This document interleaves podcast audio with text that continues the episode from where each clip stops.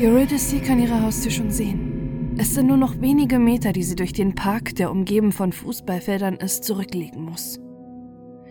Der Princess Park vor ihrer Wohnung ist ihr Zufluchtsort. Ein Ort, an dem nie etwas Schlimmes passiert, an dem sie sich frei und sicher fühlt. Sie schreibt noch ihrem Freund, dass sie gleich zu Hause ist, bevor sie die letzten Meter in Richtung ihrer Haustür gehen will. Doch sie weiß nicht, dass das Böse sie seit langem verfolgt.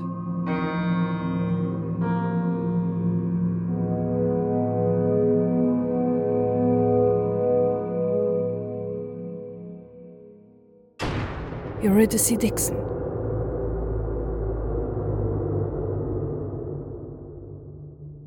Der 12. Juni 2018 ist ein aufregender Abend für die 22-jährige Eurydice Dixon.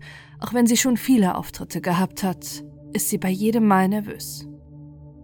Eurydice ist Stand-up-Comedian. Schon seit ihrer Jugend sind Theater und Schauspiel ihre große Leidenschaft. Sie studiert Theaterwissenschaften und hat sich trotz ihres jungen Alters bereits einen Namen in der Melbourner Kunstszene gemacht, die ihr eine steile Karriere in der Comedy-Branche prophezeien. Seit einigen Monaten tritt sie mit ihrem Bühnenprogramm regelmäßig in der Highlander Bar in ihrer Heimatstadt auf. Die 22-Jährige wird als Freigeist und inspirierende, warmherzige und kluge Persönlichkeit beschrieben.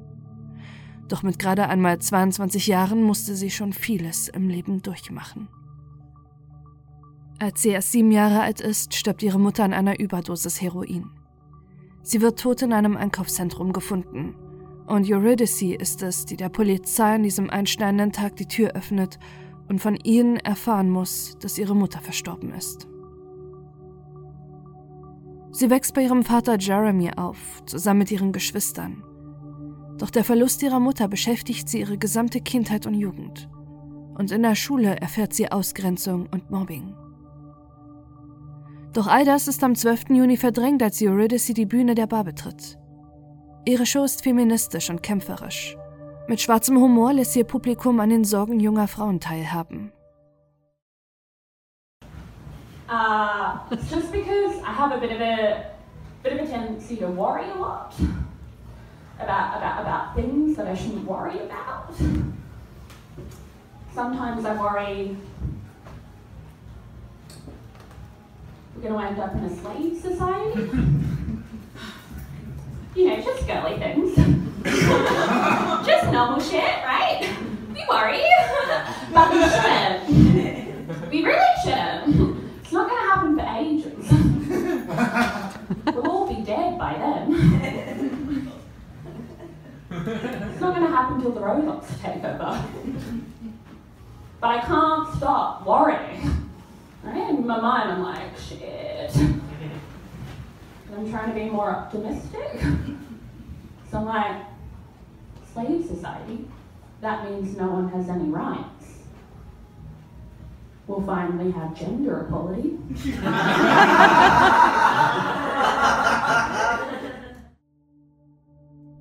Ihr Freund begleitet Eurydice an diesem Abend.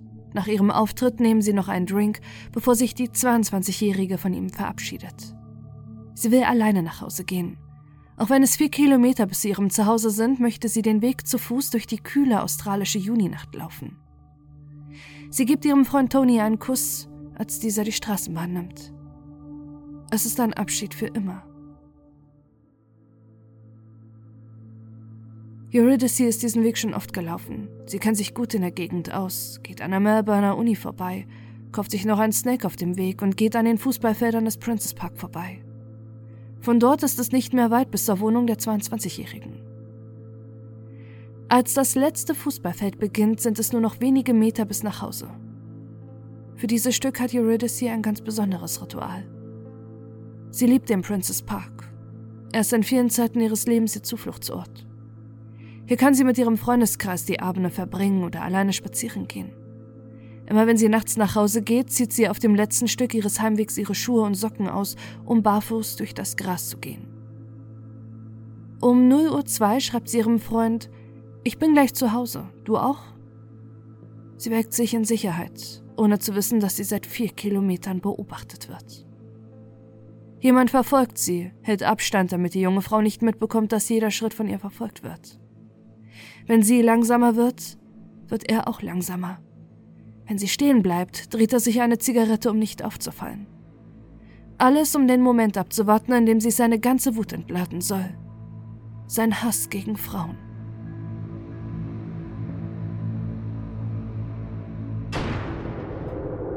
James Todd.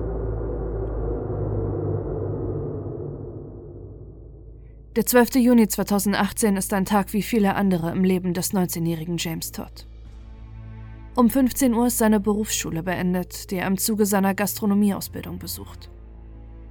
Mit drei Freunden fährt er in die Innenstadt von Melbourne. Seit Wochen scheut er sich davor, nach Hause zu gehen, wo er mit seinen Eltern sowie seinen 17- und 27-jährigen Brüdern lebt, die alle noch zu Hause wohnen.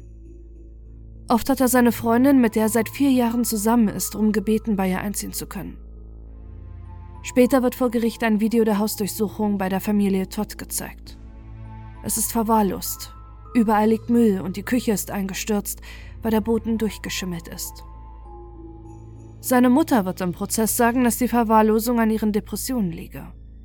Wütend entgegnet ihr James, es war schon immer so. Doch selbst wenn James zu Hause ist, sitzt er nur in seinem Zimmer. Oft bekommt er nicht mit, ob jemand anderes in der Wohnung ist. Genauso oft bekommen seine Eltern und Brüder nicht mit, ob James zu Hause ist. Und niemand weiß, was er in seinem Zimmer macht. Bereits als Kind wird ihm eine leichte Form der Autismus-Spektrum-Störung diagnostiziert. Untersuchungen stellen fest, dass er sich obsessiv auf Dinge fokussiert. Als Kind sind es Dinosaurier. Als junger Erwachsener sind es ganz andere Dinge. Misogynie und Gewalt gegen Frauen. Seine Freundin habe von all dem nichts mitbekommen. Zu ihr sei James liebevoll gewesen. Dass seine Freizeit daraus besteht, sich in Gewalt- und Vergewaltigungsfantasien zu verlieren, habe sie nicht gewusst. Jede Nacht konsumiert James Todd gewaltverherrlichende Pornografie.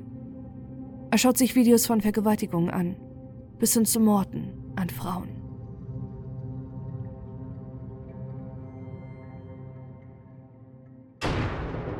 Der letzte Weg.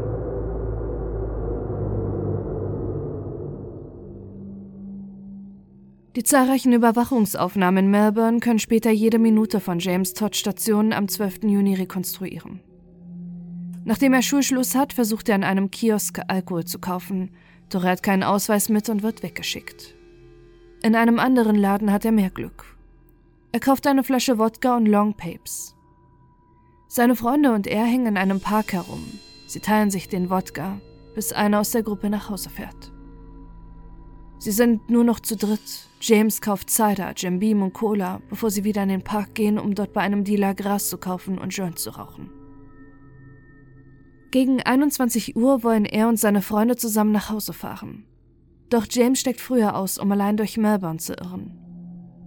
Um 22.43 Uhr geht er an Eurydice und ihrem Freund Tony vorbei, die sich gerade etwas zu essen holen und sich verabschieden.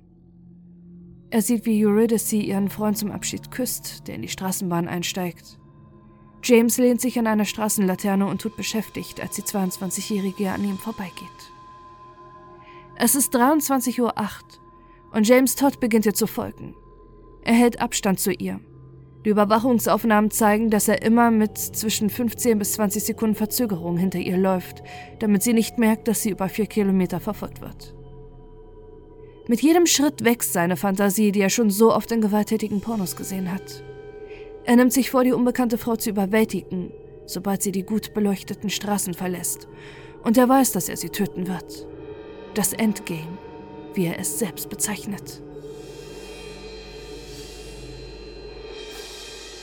Fast eine Stunde dauert der Nachhauseweg.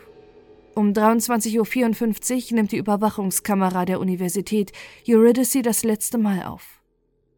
Sechs Minuten später schreibt sie ihrem Freund ihre letzte Nachricht. Nur wenige Sekunden später wird Eurydice von hinten attackiert. James Todd packt sie an ihren Haaren und ihrem Kleid, reißt sie zu Boden, schlägt auf sie ein, zerreißt ihre Kleidung, wirkt und vergewaltigt sie. Eurydice wehrt sich, kratzt ihren Angreifer blutig, doch sie kommt nicht gegen den stämmigen Mann an, der auf ihrer Brust und ihrem Hals kniet.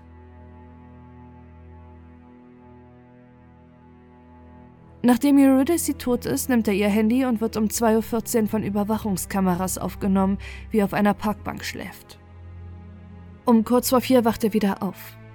Er durchsucht ihr Handy, nutzt die Kamera, um seine Verletzung im Gesicht zu begutachten und geht zurück zum Princess Park. Er sieht Polizeiabsperrungen und zahlreiche Einsatzkräfte. Nur zwei Stunden nach dem Mord und der Vergewaltigung hat ein Passant die nackte Leiche von Eurydice Dixon mitten auf dem Fußballfeld gefunden. Dass sein Opfer so schnell gefunden wird, damit hat James Todd vermutlich nicht gerechnet. Er flüchtet aus der Gegend und geht frühstücken, bevor er um 5.50 Uhr den Zug nach Hause nimmt.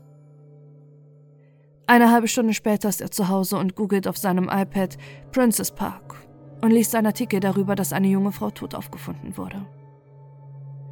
Um 6.57 Uhr googelt er Porno, Strangulation und Vergewaltigung. Er klickt auf die erste Website und klickt auf die Kategorie brutal vergewaltigt. Er wirkt bis zum Tod. Drei Minuten später scrollt er durch eine andere Pornoseite durch die Kategorie Brünett. Danach sucht er dort Curvy Emo Girl. Bis auf den Mord ist es ein normaler Tag im Leben von James Todd. Alkohol, der Drang von zu Hause zu entfliehen und gewaltverherrlichende, frauenverachtende Pornos bis zum Zeitpunkt, als um 18.34 Uhr sein Handy klingelt. Ein Freund von ihm ist am anderen Handy. Er hat gerade die Nachrichten gesehen und James Todd erkannt. Die Polizei hat Überwachungsbilder veröffentlicht. Sie zeigen den 19-Jährigen, der im dringenden Tatverdacht steht, Eurydice Dixon getötet zu haben. Das Ermittlungsteam hat zu diesem Zeitpunkt bereits die letzten Minuten im Leben der 22-Jährigen rekonstruiert bekommen und haben ihren Heimweg anhand der zahlreichen Überwachungskameras in Melbourne nachverfolgen können. Und ein Mann ist ihnen dabei aufgefallen, der den gesamten Weg von vier Kilometern dicht hinter ihr war.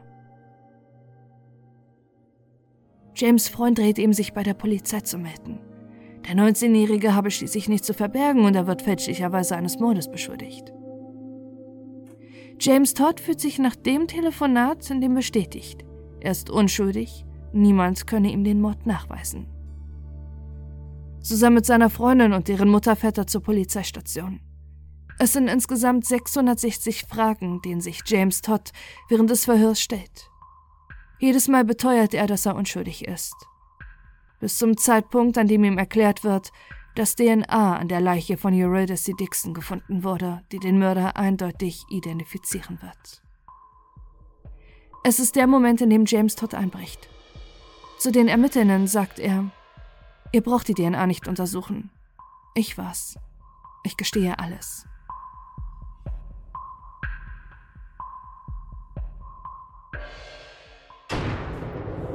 Der Zorn.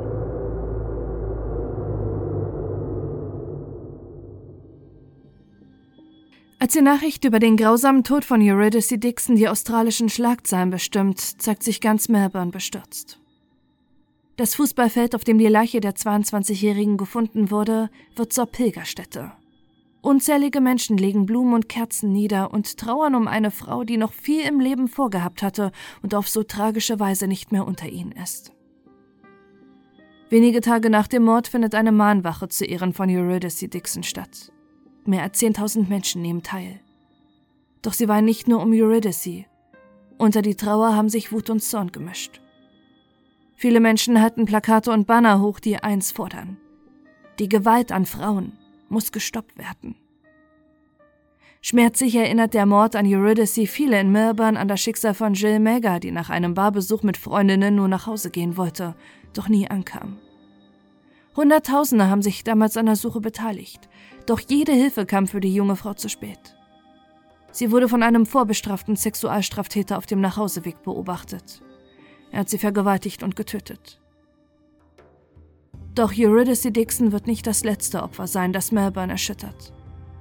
Nur wenige Monate später, im Januar 2019, wird die 21-jährige Austauschstudentin Aya Masawa, während sie mit ihrer Schwester telefoniert, auf dem Heimweg vergewaltigt und getötet.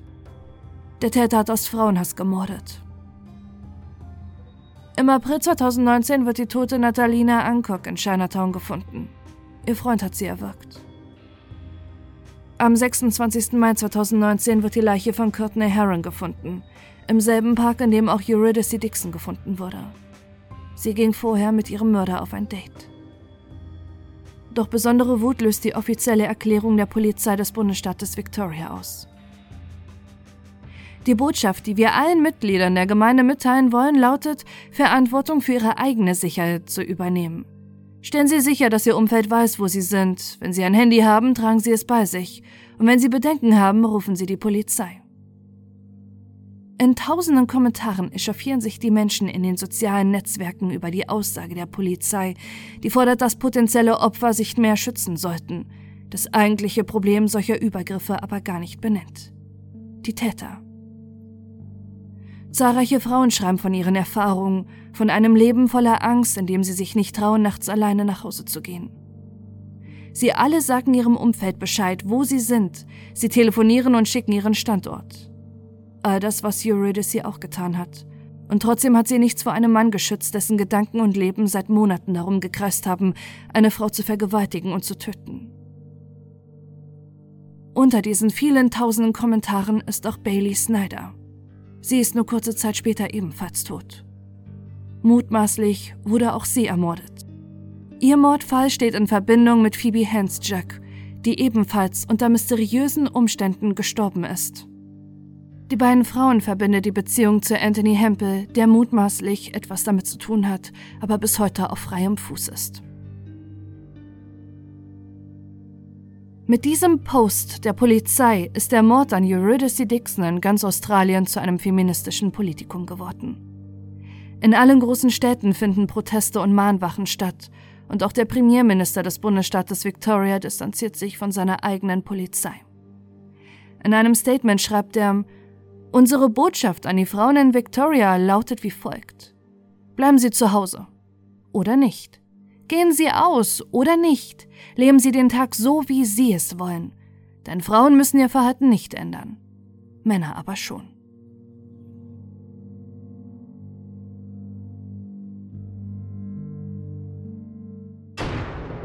Der Prozess.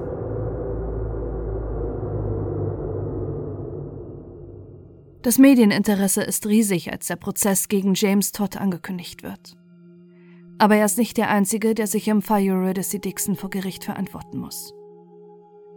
Nur einen Tag nachdem im Princess Park die Mahnwache mit 10.000 Menschen stattgefunden hat, wird der Gedenkplatz zerstört und die niedergelegten Blumen mit Graffitis in Form eines Penises besprüht. Melbourne ist fassungslos, vor allem nachdem herauskommt, wer hinter dieser Tat steckt. Der selbsternannte Männerrechtsaktivist und Antifeminist Andrew Noack der in Australien jede Gelegenheit nutzt, um mit fragwürdigen Aktionen Aufmerksamkeit zu erlangen. Er ist Rechtspopulist, Verschwörungsgläubiger, Insel, Impfgegner und ehemaliger Scientologe. Selbst die Sekte hat sich von ihm distanziert und ausgeschlossen. Er selbst bekennt sich auf seinem Facebook-Account zum Vandalismus, den er als Angriff auf Feministinnen und die Mainstream-Presse bezeichnet. Im September 2018 wird Andrew Neuk wegen Sachbeschädigung und Vandalismus zu 20.000 Dollar Strafe verurteilt. Er geht in Berufung, doch dieses Verfahren verläuft nicht, wie er erwartet hat. Neben der Geldstrafe wird nur nun zusätzlich zu einer 18-monatigen Haftstrafe verurteilt. Als James Todd das erste Mal den Gerichtssaal betritt, verfolgen unzählige Kamerateams seinen Weg zum Prozess. Sie alle wollen das Warum verstehen. Warum musste Eurydice auf solch brutale Weise sterben? Warum hat niemand etwas von seiner obsessiven Besessenheit für Gewalt gegen Frauen gemerkt? Warum konnte er das alles sogar vor seiner Freundin verbergen? Doch auf all die Fragen gibt es bis heute keine Antwort. Da er gestanden hat, steht während des Prozesses lediglich die Straffindung im Mittelpunkt. Da James Todd allerdings mit einer leichten Autismus-Spektrumstörung diagnostiziert ist, werden zwei psychiatrische Gutachten angefertigt, die vor Gericht verlesen werden. Eins von der Verteidigung, eins von der Staatsanwaltschaft. Doch beide Gutachter sind sich einig, dass James Todd an einer sexuellen Sadismusstörung leidet. Aber einen Grund können beide nicht nennen, warum er besessen ist von der Fantasie, eine Frau zu vergewaltigen und zu töten so sehr, dass er diese Fantasie in die Realität umgesetzt hat. War es das häusliche Umfeld, wo er im verwahrlosten Zustand leben musste? Hat er seine Mutter dafür verantwortlich gemacht, die laut eigener Aussage durch ihre Depression das Haus verkommen ließ? Hat er die Wut auf seine Mutter auf andere Frauen projiziert? James Todd wird zu mindestens 35 Jahren Haft verurteilt. In seiner Urteilsverkündung spricht der Vorsitzende Richter, das, was Eurydice erlebt haben muss, ist unvorstellbar.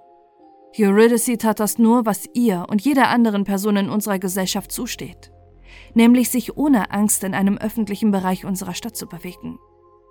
Sie war verletzlich und wehrlos. Auf eine äußerst gefühllose und feige Art haben sie sie angegriffen, sie vergewaltigt und gedemütigt, bevor sie sie grausam zu Tode gewirkt haben. Sie haben Eurydice absichtlich getötet.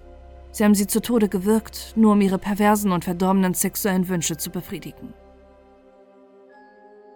James Todd und sein Anwalt gehen gegen das Urteil in Berufung. Sie sind der Meinung, dass das Urteil zu hart wäre. Schließlich war James zum Tatzeitpunkt erst 19 er sei in der Vergangenheit vernachlässigt worden, leide an Autismus, habe Reue gezeigt und sei schließlich geständig gewesen. Doch seine Berufung wird abgewiesen. Laut Gericht sei eine solch grausame und entsetzliche Tat durch nichts zu erklären. Dass James Todd wirklich Reue zeigt, bezweifeln außerdem viele. Ein Telefonat mit seinem Vater wird abgehört, in dem James zwar davon spricht, dass er sich nach dem Mord schlecht gefühlt habe, doch direkt danach fällt ein weiterer Satz. Ich hoffe, das nächste Mal wird besser.